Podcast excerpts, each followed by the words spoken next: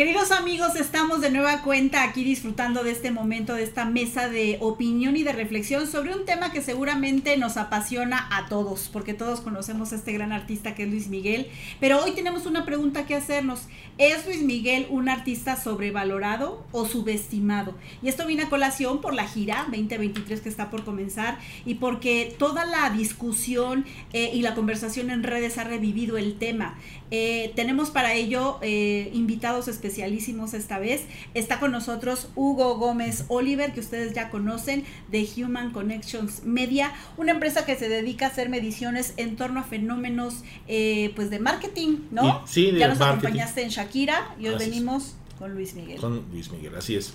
Sí, lo que nosotros está, es, sí, estudiamos eh, audiencias y sobre todo lo que está pasando en las, en las redes sociales, que es un claro reflejo de los intereses y del momento que viven las distintas audiencias. Y ya van a ver cómo se está moviendo el nombre de Luis Miguel en estas plataformas. Está con nosotros Pavel Granados, amigo nuestro, ex director de la Fonoteca Nacional y hoy director de Canal 22, que es un conocedor amplísimo de todo el catálogo de música popular mexicana, como no, ¿verdad? Bienvenido, Pavel. Muchísimas gracias, muy contento de verte y sobre todo de que me de platicar tanto tiempo, tantas veces contigo, muchas gracias. Gracias a ti. Y Jessie Sáenz, Jessica Sáenz Arele, compañera nuestra, Luis Miguelóloga.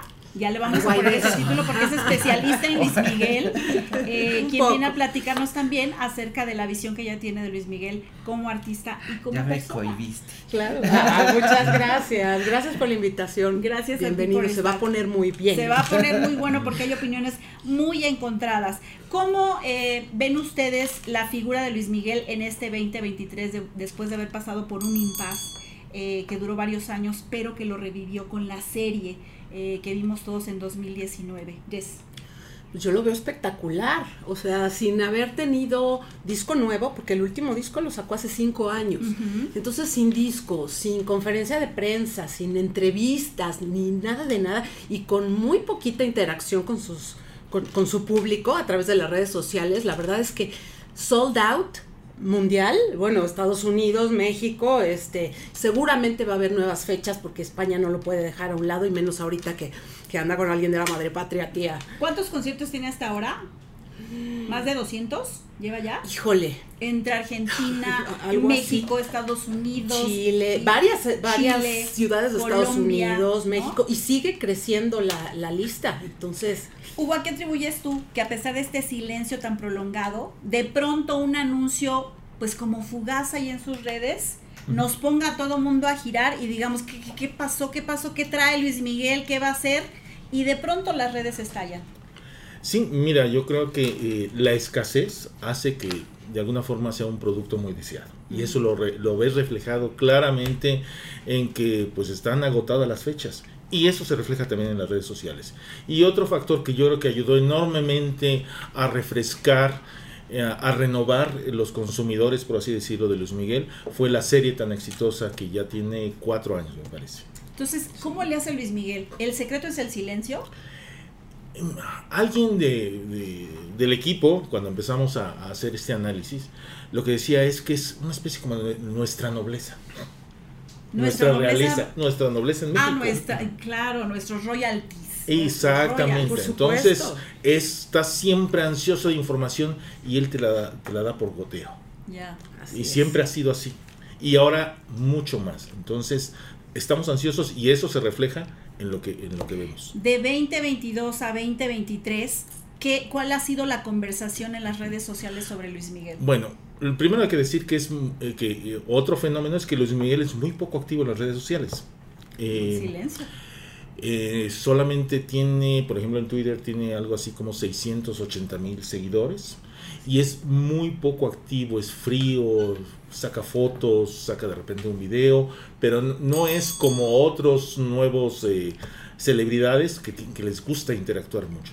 ¿no? Entonces, eso, eso llama la atención.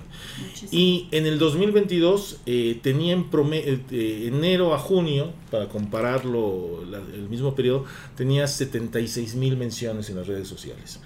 A partir de que anuncia el 14 de febrero su tour, eh, llevamos 273 mil, es decir, el triple. Ok, o sea, la conversación abundó, Abundó. se sobreexpuso y demás. Pavel, eh, en este terreno hay, hay mucho que explorar, me refiero al artístico, porque estamos hablando justamente de la calidad vocal, de la calidad Mm. musical, de toda la, la pues, eh, numeralia en cuanto a premios y demás. ¿Cómo consideras que Luis Miguel está en este momento parado en el escenario musical México y mundial? Bueno, yo creo que, mira, aquí estoy entre Luis, Milo, Luis Miguelólogos. poco, este, de verdad, ya sí, este.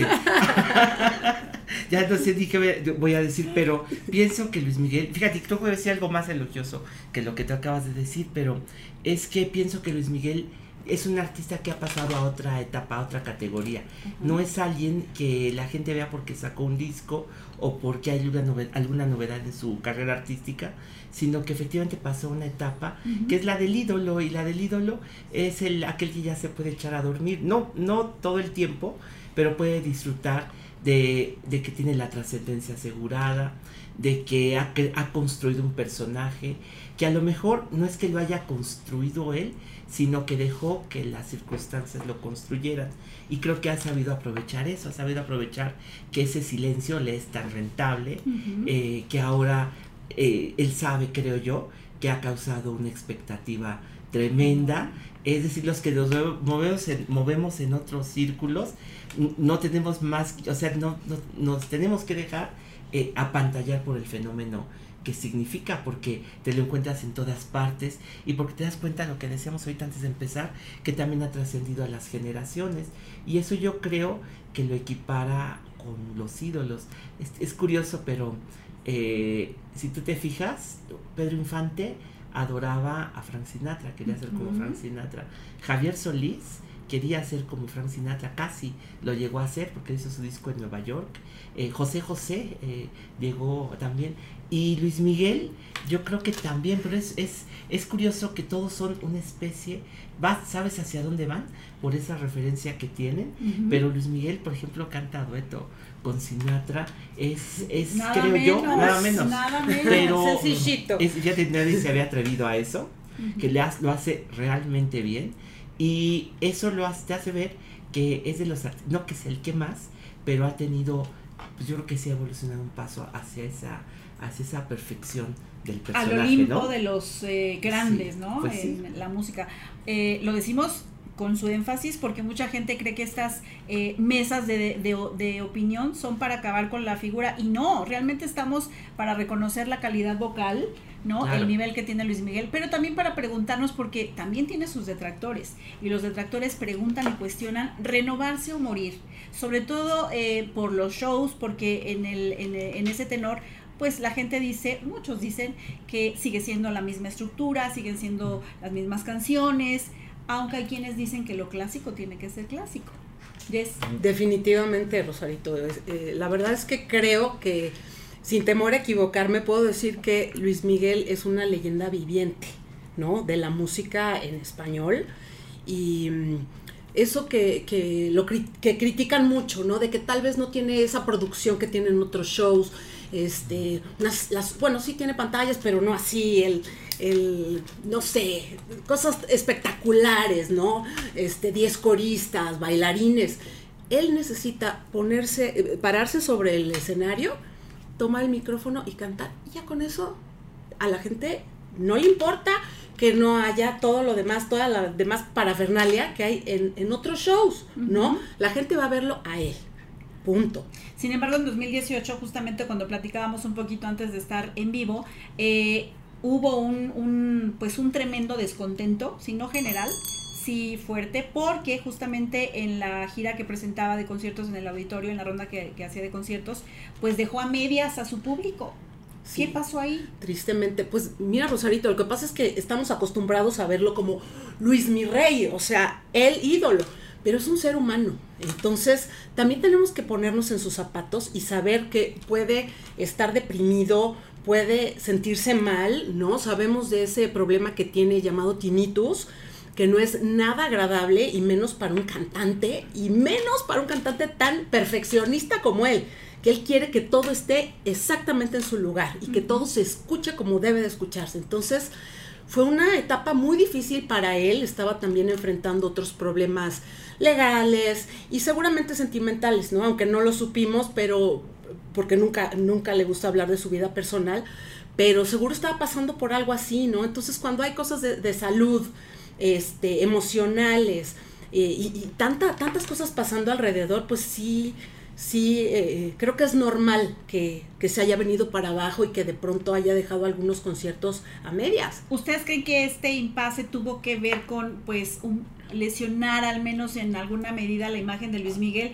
Porque, bueno, pues incumplido, porque eh, no quiere convivir con su público, porque los deja medias, porque no da explicaciones de por qué abandona los conciertos a la mitad, etcétera. ¿Crees que haya tenido algo que ver, que haya lesionado su imagen en algún momento?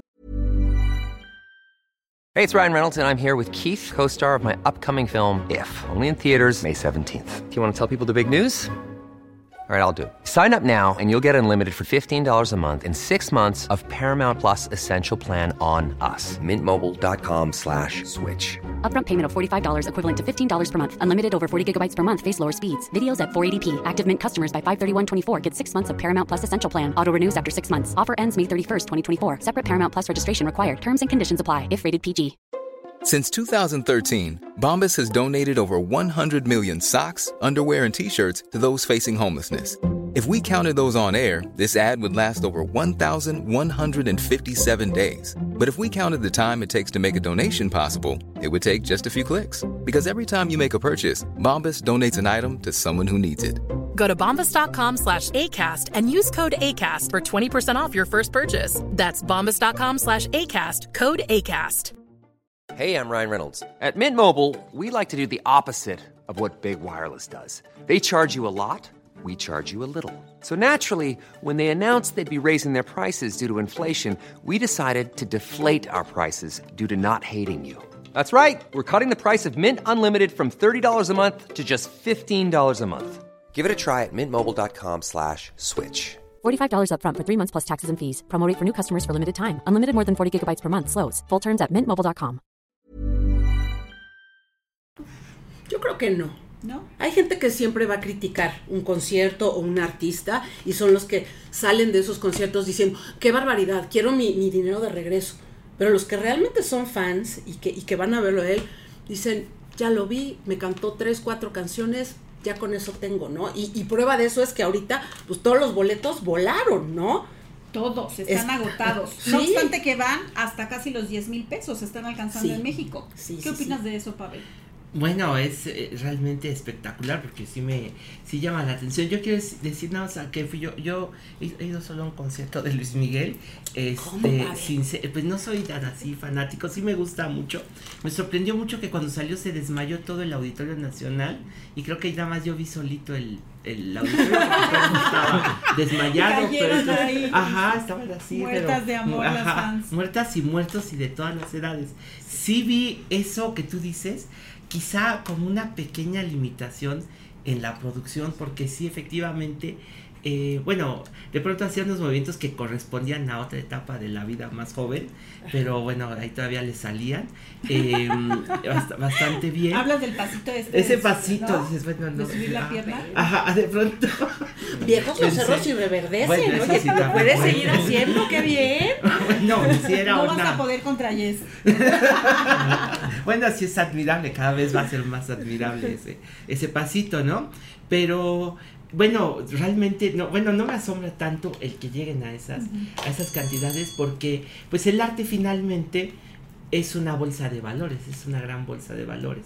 Y entonces, eh, pues no, no ahorita que nos decías la pregunta que nos reúne aquí, si está valorado o, o no, em, pues yo pienso que es, es eso mismo, la gente ahorita está, sabe que está frente a una leyenda, estamos siempre ya creo que de manera muy previa a la decadencia o así, ya la gente está muy, muy, este, avispada en buscar a las personas, ¿no? Ya le está dando desde momentos como este una trascendencia muy grande a la relación con un artista, ¿no? ¿Qué es lo que coloca Luis Miguel de, eh, en otro escenario, como lo decías al inicio? ¿Qué es lo que lo pone por encima de muchos otros boleristas, cantantes de su época, de su generación o de esta incluso?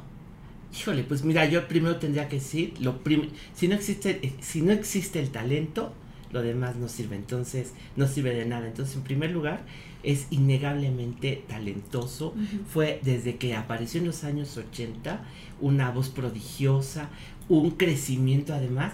Es, es, es alguien, mira, sin conocerlo, porque yo te, yo te quería preguntar, tú que, tú que Claro. sabes, tú, ¿cuáles son los temas de los que le gusta hablar a Luis Miguel? Yo, yo no lo sé, y luego además con la prensa así, este, cercándolo y cuestionándole todo, ¿qué temas le quedan para poder platicar? Pero, y sin embargo, yo creo que por la, pues, las pocas películas, por los programas, por las pocas veces que lo he visto platicar, se siente como alguien cercano, o sea que hay una, siento que hay una cercanía. Creo con que la hoy gente. menos que nunca, ¿eh? Hoy, hoy no, Hoy pero a lo largo de su vida, la Sí. serie lo ha creado que fue una empatía tremenda con su vida y hasta sí. una comprensión, decir, bueno, si está así, se explica biográficamente. Ya le perdonamos todo, Pues sí, ¿no? Claro. Ya le eso lo, hace perdonamos con- todo. lo hacemos con todos los artistas que admiramos.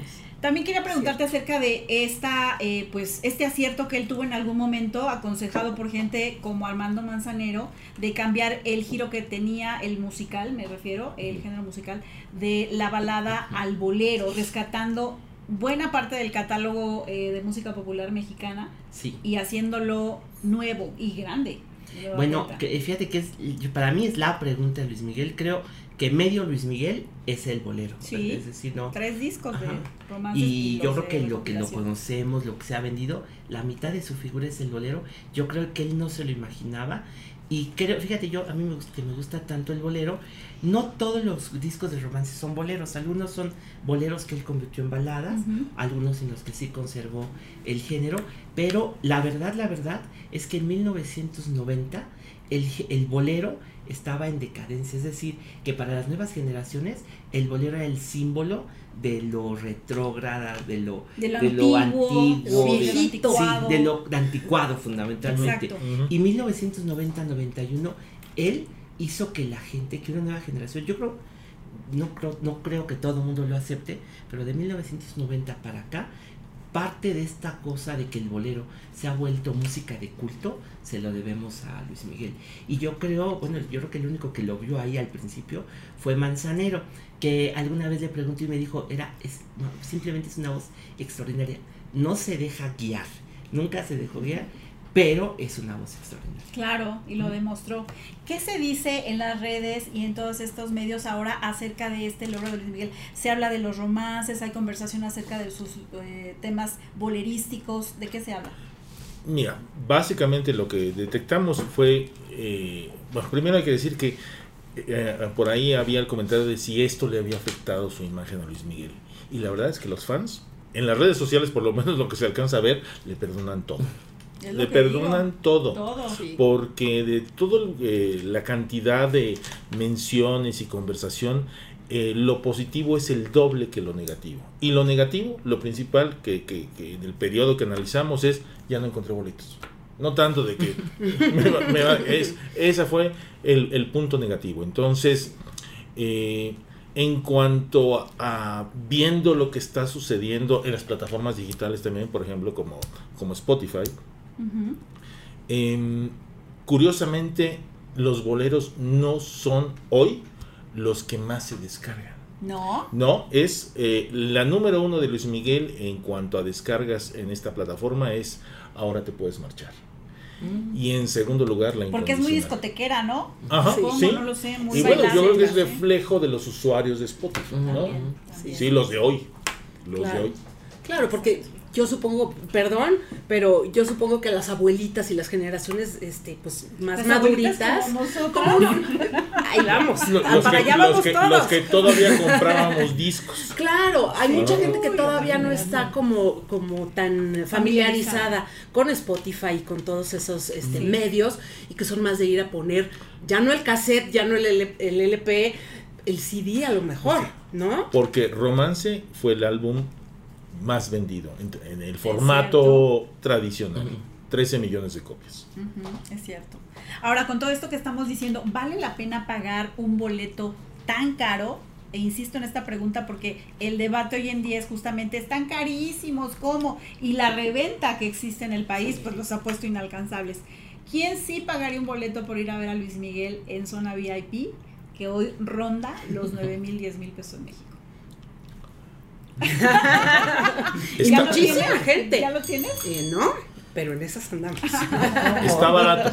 Está barato. Yo también pienso que no es. Yo Sí, pensé que era bastante más. más, caros. Bueno, ah, se pueden ir a Las Vegas, ahí todavía hay a 3 mil dólares. Bueno, no. 60 mil pesos. Oiga, no, pero el sueldo mínimo en México es 7 mil, 8 mil pesos. O sea, tendrías que dejar de trabajar o gastarte tu sueldo de un mes y todavía te faltaría para pagar el VIP. Comer atún de aquí a noviembre. O Si nada. bien nos va. Lechuguita. Para llegar muy flacas al, al concierto y bailar. Y, ¿No?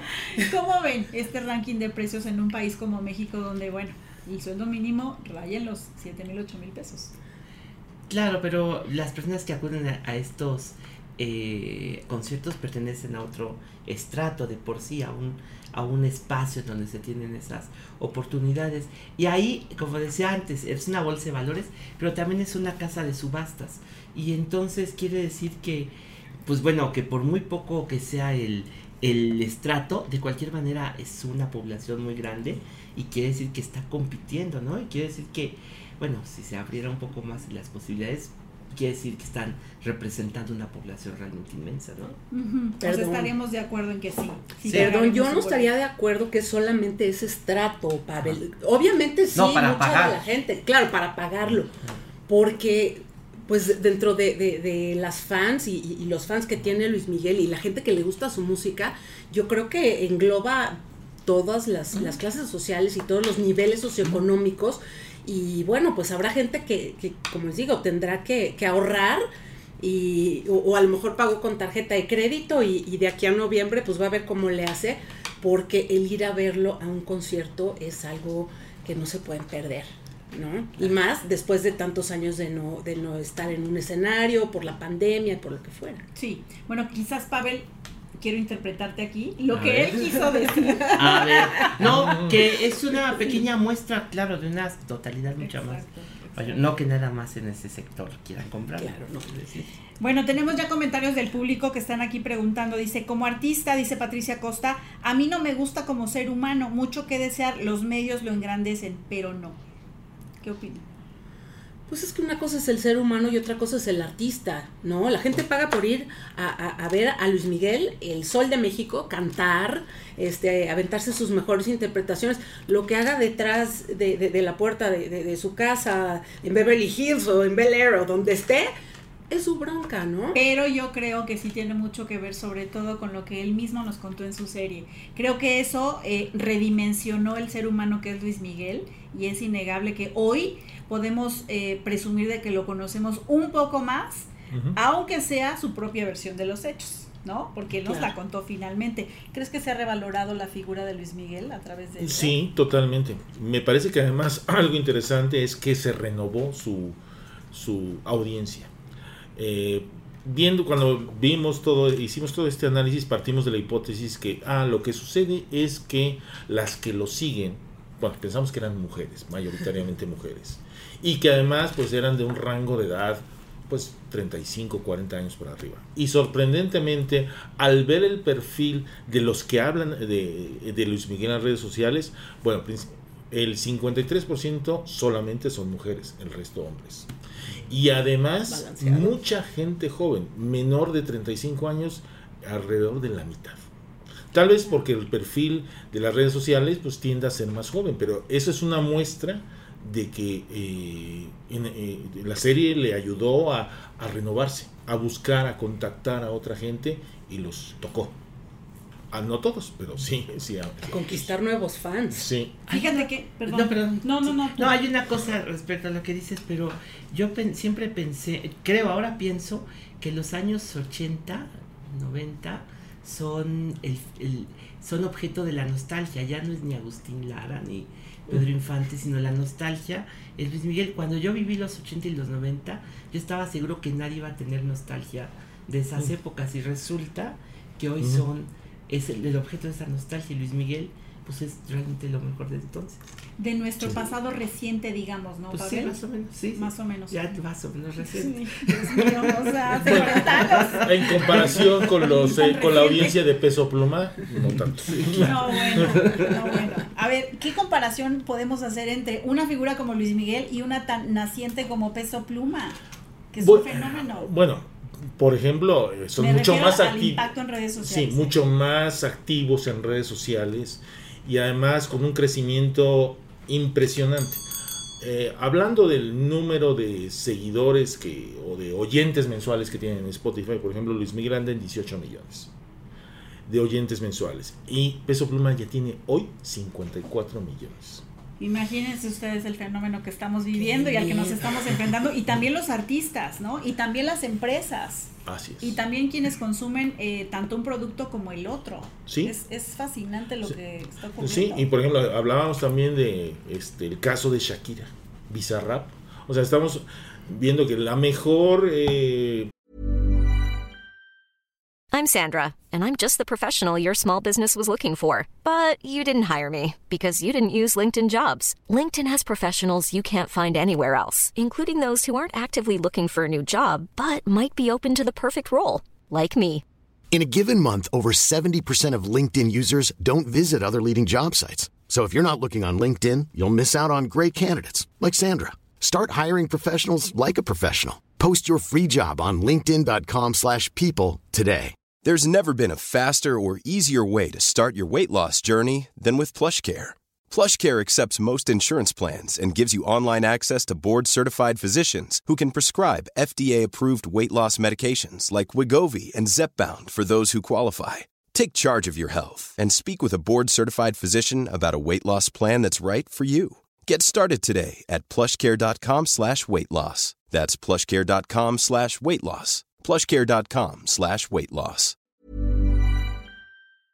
Canción balada de Luis Miguel tiene 50, y- 500 millones de eh, pues, bajadas, de ejecuciones en, en ¿Cuál tema Spotify. Ahora te puedes marchar. Ah, sí, ya lo. Eh, pero la de Bizarrap anda en 650 millones, la de Shakira y Bizarrap. En solamente 6 meses. Sí, muy Eh, poquito. Sí, entonces eh, ahí puedes ver cómo está cambiando el negocio y que pues, Lu- Luis Miguel, pues muchas nostalgias y es un fenómeno, pero en el tema de eh, la actividad en las plataformas, en redes sociales, sí está un poco atrás. Y dado el perfil y esta poca actividad que tiene, y, y bueno, sí es un es alguien más de la nostalgia. La nostalgia reciente, ya dije. La nostalgia reciente. Ni tan reciente, ninguno. Oye, Pavel, tú que conoces eh, perfectamente el catálogo de la música del cancionero popular mexicano, ¿qué lugar tendría Luis Miguel hoy frente a ídolos, como los llamas tú y como los conocemos nosotros, Pedro Infante, Javier Solís? ¿Cómo lo podríamos rankear ahí? Bueno, fíjate que es, es difícil la pregunta porque tendemos mucho a identificarlos. Sin embargo, es que Luis Miguel pertenece a un mu- mundo que no se puede comparar tan fácilmente con el de Pedro Infante Luis Miguel o Jorge Negrete porque no existía el concepto de pop, ¿no? Y esto que es una especie como de deificación de, de las personas tiene que ver con una industria mucho más potente. Y yo creo que, bueno, ya hoy visto a la distancia, ya lo puedes ir integrando a esa a ese como Olimpo que, que tú dices, esas constelaciones, ¿no? Eh, yo, yo decía al principio que está esa magia de Frank Sinatra al inicio, esa, mm, esa, esa que tenemos muchos los mexicanos, de, sí sabemos apreciar muy bien las voces y sabemos compararlas y tenemos ese, sabemos calificarlas. Y Luis Miguel creo yo que ha, ha pasado esa prueba también. Entonces pienso que por repertorio, por voz, por y sobre todo también por la manera en que se creó como ídolo, porque es la industria de la televisión, eh, la industria de la, de la música. Antes fue el este, cine, o ahora la ujú, televisión. Fue los- la televisión fue la creadora de ídolos Sí. en los 80, pues tiene un lugar peculiar, pero ya hoy, ya desvinculado de ese contexto, pues se acerca a otros ídolos, ¿no? Ya no pasa nada si lo comparas con Agustín Lara, con, con José Alfredo, pero también porque él como persona, como personaje, se quiso como adentrar ahí. Yo creo que vio una oportunidad y se quiso relacionar con José. Realmente el video de la media vuelta, hoy es fantástico ver a las personalidades a las que le rinde tributo. Hoy ya es distinto, ya lo ves. ahí. Sí, ya es, Ajá. es un hecho histórico ese video. Exactamente. Oigan, tenemos más comentarios. Eh, dice, no soy fan de Luis Miguel, pero no hay otro artista como él. Artistas de ahora no me gusta su música ni cómo cantan. Eh, dejen tranquilo al Sol de México, no les daré entrevistas. Él es único, tiene a su público incondicional. Eso ya lo sabemos. Aunque no Pues nos dé, indagamos. Exacto. Eh, dice, ya pasó su tiempo, ¿qué va a presentar? Algo nuevo en su show, mismo traje negro y sin nada de espectáculo, súper aburrido. Dice Ay, aquí Mari López. Mari. Para que vean. O sea, Mari, tienes que ir al oculista. Porque esos trajes negros se le ven impecables, pulcros, zapatos boleaditos, o sea. Pero a sonrisa. pasaría si Luis Miguel de pronto no fuera así. Si fuera más como. No, si cambiara. como. José José, este, nunca tuvo ese. No, que cambiara de pronto ahorita dices, va, va a dejar de ser el que es. ¿En qué sentido? Pues a cambiar, a cam- ay, no por Cambiar de look, otro- otra cosa. No, no creo que sea lo. O sea, esa renova, si renovarse o morir no creo que aplique ahorita. No creo. Lo que pasa es que él ha sido muy versátil, aunque mucha gente eh, lo tacha de aburrido y que siempre ha cantado lo mismo. A ver, ha pasado por boleros, por mariachi, por big band, por rock and roll. Cuando era chiquito grabó hasta un disco de rock and roll. Entonces, ha pasado por diferentes géneros. Espero que no pase por el reggaetón. ¿No? No creo. Lo respeto muchísimo y hay gente que le encanta y padrísimo y es una industria eh, hoy en día muy rentable. Oye, o por los corridos tumbados. No, no, por favor, no. ¿Sabes qué? Mickey es No elegante, él, él es un él es un caballero, e- esa es su su Sí, pues su imagen y la que le gusta a la gente, entonces no nos importa, bueno, a, la- a las fans y este y creo que a, a las personas que disfrutamos de su música no nos importa que vaya con el con traje y no es el mismo, siempre se va renovando, va Pues sabe de mismo, moda. ¿eh? Oiga, dice la gente aquí, Rosalba Verónica Pérez, lo ocurrido en la venta de boletos es ajeno a Luis Miguel. O sea, él no fijó el precio, me, me imagino que a eso te refieres, Rosalba. Él no fijó los precios, él no movió la venta, pero sin embargo sí creó la expectativa de que iba a lanzar los boletos y tan es así que al día siguiente ya estaban agotados, ¿no? En la preventa. Así que eso sí ocurrió. Dice Luis Miguel ha demostrado que es el rey. Su regreso a los escenarios ha marcado un récord de ventas y contamos los días para verlo. Dice, ah, el club de fans amigos de Luis Miguel. eh, Ivonne Kitakase, buenos días desde Fukuoka, Japón, nada menos. Hola, gracias por conectarte, Ivonne. Eh, hay alguien más aquí que dice, Gutiérrez Gutiérrez, por generaciones nuevas que hoy se dedican a reventar, subestiman o se dedican a denostar. No, la verdad es que estamos aquí pues dándole su categoría a Luis Miguel. Claro. Dice, yo creo que el fenómeno de ventas de Luis Miguel es debido a la incertidumbre de si el famosísimo Sol de México volverá a cantar. ¿Qué dices, Carlo Uriel? Pues si está en su mejor momento, según Yes. Que es Eh, aquí por la supuesto. defensora. Niéguenmelo. Dice eh, Rosalba Verónica Pérez, el panelista es cerrado cuando dice que Luis Miguel es para estratos altos. Te hablan, Pavel. No, los que compran los boletos de. Se refería a quien tiene acceso o poder adquisitivo para los boletos. Para las primeras Pero filas. mira, dice, los fans lo amamos, cueste lo que cueste. Pues sí, sí me imagino. Eh, dice, exactamente la serie lo relanzó porque causó empatía con el público.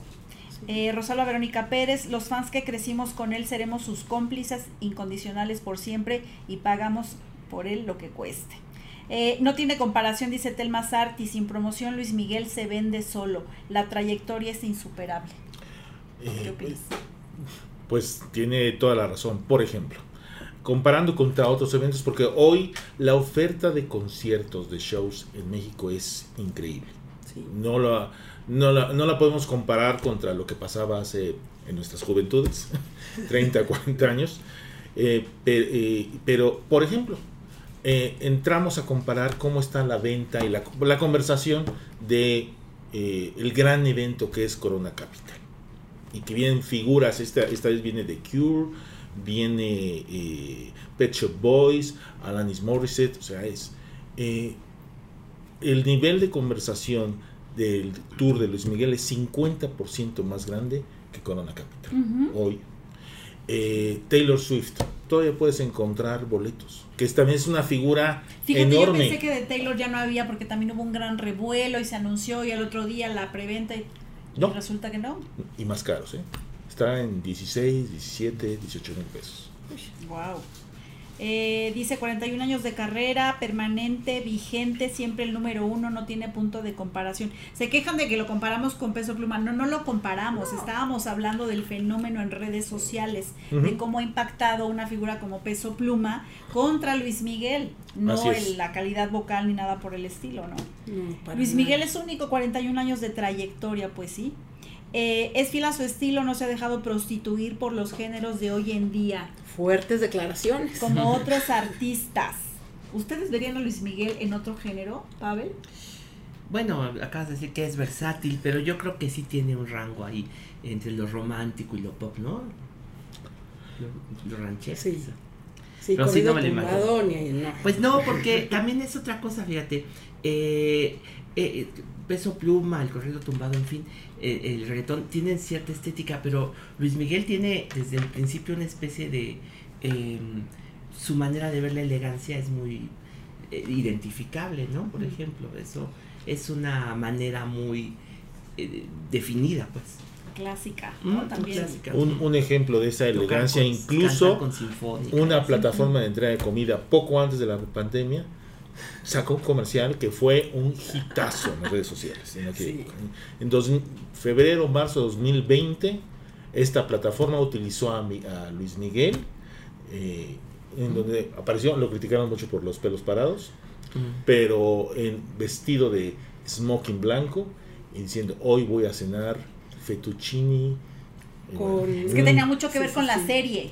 ajá. Con salsa de trufa fue y, previo, y- sí. y queso parmesano. Sí, sí, sí. y se agotó el queso parmesano Porque y el fettuccine en los Pareciera que a supermercados. Luis Miguel no le interesan las redes sociales, pero en realidad sí le interesan. ¿No? Eh, bueno, o sea, creo que ha entendido el papel que tienen hoy en día. sí, yo diría. pero no es un eh, no es un típico eh, actor de las redes sociales. No. Genera, o sea, no, no genera conversación, es muy escueto. eh, incluso antes de la de, de- de toda esta ola de eh, avisos, de anuncios sobre el tour, tenía dos años de no publicar nada. Nada. Es- es Dos cierto. años sin publicar nada. Eso Es cierto. Sí. Lo cual hoy alimenta mucho la expectativa de los, de los fans, ¿no? así es. Hablábamos de eso. ¿Cuál es el secreto Luis Miguel? El Sí, silencio. el silencio, el, El silencio. el- el ser nuestra nuestro royalty. Exacto. Claro. Qué curioso y contradictorio siendo un cantante, alguien que se dedica a comunicar, a cantar, eh, eh, ser oído, ¿no? Que de pronto utiliza el silencio como arma. Ujú. Sí, Dice Isa Espinosa, Luis Miguel no es una moda, es todo un clásico, por lo tanto lo clásico nunca pasará de moda. 41, 41 años de trayectoria lo avalan. Saludos hasta Eh, Los Ángeles, California. Isa Espinosa, sí. Luego dice, em, ya hablamos de que no se dejó prostituir. Eh, ¿Qué más? Dice, super cantante, el número uno, dice Leticia Morales. Por acá había un punto que me interesaba tocar también eh, acerca de, dice, no tiene comparación si promoción se vende solo, ya también lo comentamos. Eh, dice, la serie lo relanzó, estoy de acuerdo. Los fans que crecimos con él seremos sus cómplices, cómplices incondicionales por siempre y pagamos por verlo, cueste lo que cueste. Pues sí, Luis Miguel es artista de una generación entera, ¿no? Sí, pero fíjate, hay, hay dos cosas ahorita. Hay maneras de vivir eh, la... Ya no es ni popularidad, es esa especie como de fama o trascendencia, este, que una es como gozarla y exhibirla, pero también estaba el, el modelo de Greta Garbo, que es este Mm. alejarte completamente, ¿no? Y esa es otra manera también de ser, sí. que puede ser también explotada, ¿no? Por los ídolos Guardarte. guardarte, pues sí, y eso también puede ser tanto más eficaz, ¿no? Sí. Yo tengo una pregunta que hacerte, Pavel, eh, y en general, ¿por qué Luis Miguel nunca grabó en inglés a pesar de que tuvo este acercamiento con Frank Sinatra y a lo mejor la oportunidad de entrar por la puerta grande al mercado anglosajón? Híjole, no, fíjate que eso no lo sé y tampoco, como tampoco lo han hecho pues casi ningún mexicano, no sé José si José se- también estuvo en el, en el en el- la antesala, ¿no? en la antesala. Bueno, eh, el único que hizo en, en inglés fue Pedro Infante, que grabó, hizo Bésame mucho en, en inglés, pero por ejemplo, incluso Javier Solís que grabó a Cole Porter y lo hizo su disco en Nueva York, lo hizo en, en español.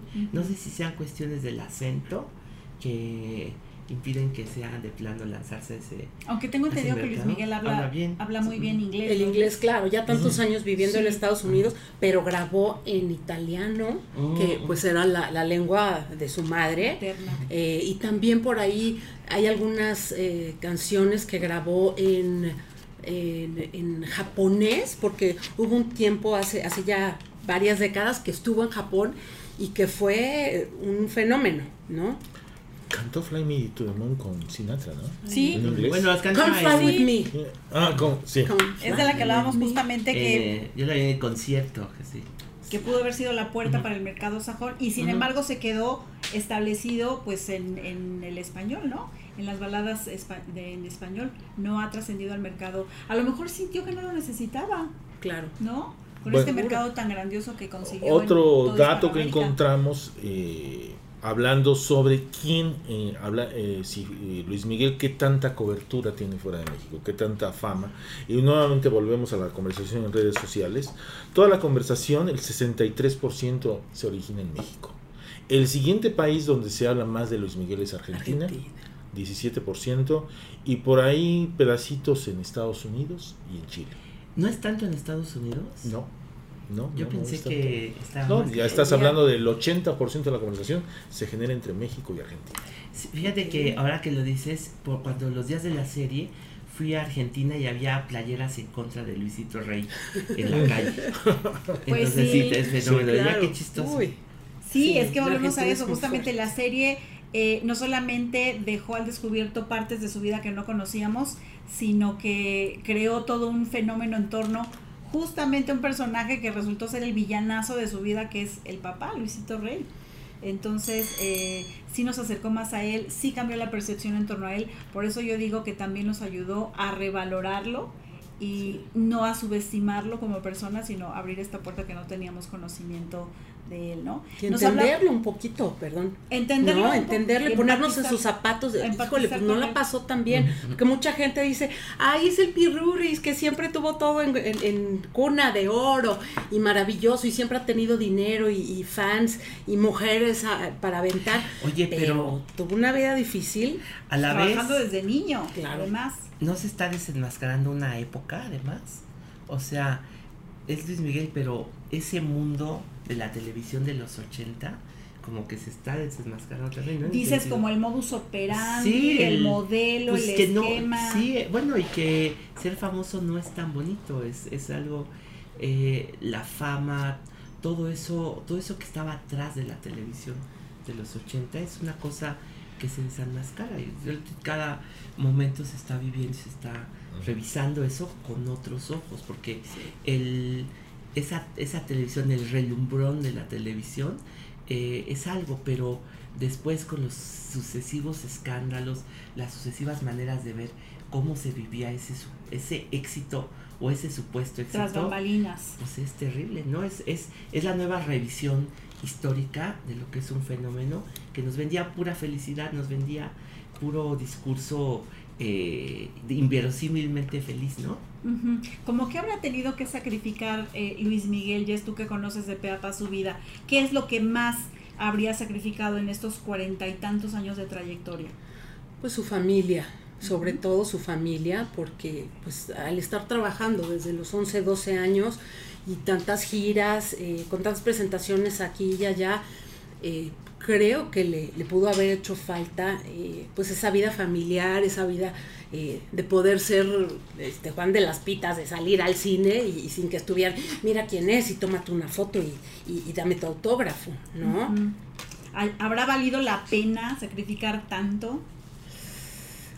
Yo creo que sí, porque él ama estar sobre los escenarios y es donde él creo yo que se siente más, más feliz, más pleno. Ahora, cuando hablas de la familia, hablas acerca de él convivir con su familia nuclear, pero cuando Ajá. él quiso también formar una familia, le fue imposible. En la mesa pasada hablábamos justamente de la relación con la madre de sus hijos, que es Araceli Arámbula, con la que no, ha no pudo, ¿no? Con- Claro. Concretar este deseo, este anhelo de tener su propia familia y empezar una vida en ese sentido aparte. Sí, es muy complicado. Él, él siempre ha sido un- una persona muy, como muy privada, muy, muy solitaria, ¿no? Como, como titula su libro Claudia de Icaza, ¿no? El gran solitario. Y yo creo que de pronto también le, le cuesta mucho trabajo, eh, pues el hacer una vida normal como la de todo mundo, ¿no? Acaba un concierto, miles de personas eh, cantando sus canciones a coro, gritándole, desmayándose por él llega a su suite del hotel completamente solo. Bueno, quién sabe, ¿verdad? Ya ahí no me voy a meter, pero A veces. a veces. A veces. Exacto, y- ¿No? y, y debe ser algo muy difícil, ¿no? Aprender a, a- a llevar el personaje de- de- del artista y del, y del ser humano, ¿no? Seguramente. Mira, dicen aquí que grabó en italiano, pero también en portugués. Y en japonés. Eh, en el año 2012, Luis Miguel dijo, según dice aquí Espinosa, dedicarle mi vida a mi carrera ha valido la pena. ¿Mm? Con todos los sacrificios que, que tiene. Eh, Norma Edith González Franco está de acuerdo contigo, dice, creo que su vida familiar es lo que más sacrificó. Y sí. Eh, Hugo, tenías por ahí también una información acerca de los memes que se generaron en torno a Luis Miguel, que Ah, bueno, muy eh. divertidos, de gente que de verdad tenía pues toda la intención de, de conseguir a través de estos de estas graciosadas el dinero para las entradas del- de los conciertos. Sí, incluso por ahí encontramos un meme de un chofer de microbús Ese. que decía si te cobro más o algo así es porque estoy ahorrando para conseguir mi boleto. No me juzgues, no me reclames, porque el dinero Así es concierto. Sí, eh, unos picos de conversación eh, impresionantes cuando anuncia el tour, luego cuando se agotan los boletos, cuando la preventa, o sea, son es como un electrocardiograma, ¿no? lo, que lo que vimos este año. Entonces, realmente es un producto muy esperado y, y bueno, parte de la pregunta es eh, ¿vale la pena? Pues yo creo que para mucha gente sí. Yo creo que para mucha gente sí. Bueno, pues vamos concluyendo. Hemos disfrutado mucho de las opiniones que ustedes, ustedes han vertido acá. Eh, y pues decir, responder a la pregunta original, ¿es Luis Miguel un artista sobrevalorado o lo hemos subestimado? Lo hemos subestimado, definitivamente. ¿Definitivamente? Sí, sí. Es un gran valor y creo que deberíamos todos de apreciar su, su arte, su talento y, y dejar de fijarnos en nimiedades, ¿no? Este, es su vida privada y ya Que él si el la traje, que si la orquesta, que si el Claro, playlist. que si los hijos, a ver, él es su eh, vida personal. Vamos a ver cómo canta, este, cómo, cómo levanta eh, todas esas pasiones. Y bueno, nada más para, para concluir, quisiera decirles, qué bueno que Peso Pluma, que todos esos artistas vendan tanto y pero tú crees que harían unos muñequitos así de peso pluma y que la gente los compraría para tenerlos ahí en su cama? Traías No unas bajo la manga. Miren, trajiste ¿dónde lo conseguiste? Hoy luego les digo. Me volví dealer de muñequitos de Luis Miguel. Desde tu habitación hasta. Exacto. Pavel. Está, eh, bueno, es que es difícil porque tiene unos méritos artísticos innegables, ¿no? Sin embargo, ahora, bueno, creo que también hay que relativizarlo un poquito. Ahorita que los dices los, los datos, pues finalmente hay un tránsito histórico de él. Y yo me preguntaría, por ejemplo, en el caso de Juan Gabriel, que eran los conciertos, creo que no hay mancha, es una cosa impresionante. Quizá en ese sentido hay más críticas a los conciertos de Luis Sí. Miguel, pero también hay otra cosa. A lo largo de la lengua española, todos lados está Juan Gabriel y me llama la atención. Y ahora estamos aquí en una especie de oasis para lo De que burbuja. significa, de burbuja, ¿no? Para, para Luis Miguel y faltaría saber, lo vemos desde aquí, está algo sesgado, pero habría que explorar. En otro- contraste con otras figuras. en, con- en con otros contrastarlo, sí. Sin embargo, creo que tiene de verdad méritos importantes. Nada más el hecho histórico de lo que significó él en los 90, pues le da un valor este único, ¿no? Exacto. Innegable. Hugo. Bueno, eh, yo creo que la conclusión importante en comparación contra otros otras figuras latinoamericanas, Luis Miguel es una, un personaje más regional. No, no es tan global como por ejemplo Shakira. Ese punto es muy importante también decirlo. Sí, eh, Para ponerlo en la justa dimensión. sí eh, por ejemplo estamos hablando de hablar. Sha- Shakira cantó en inglés. O sea, eso es, eh, les guste, nos guste o no, pero además la cantidad de eh, ejecuciones en Spotify, de cuántas veces se ha tocado una, una, ca- eh, una balada de Shakira, encontramos que Hips Don't Lie tiene 1250 reproducciones en Spotify. 1250 millones. Millones. Millones. Oye, es que ¿cuántas veces el mundo es eso? Sí. La población mundial la ha escuchado, ¿no? Miles de Ah, veces. así es, y, él- y ella sí, sí es una alguien que construyó esa figura global. Luis Miguel nos encanta, pero sí, sí es una figura regional. que lo invitan al próximo este mundial de fútbol y van a ver cómo lo van a amar. De norte a sur, de este a oeste. No, que haga una ses- sesión musical con Bizarrap. Imagínense. Ah, bueno, ahí, ahí, ahí puede ser. Luis Miguel puede ser. Pues muchas gracias por haber participado. Espero que hayan disfrutado esta mesa de opinión. Eh, nos vemos la próxima. Ya saben que el canal de eh, YouTube de Pati Chapoy tiene contenido exclusivísimo eh, de primerísimo nivel.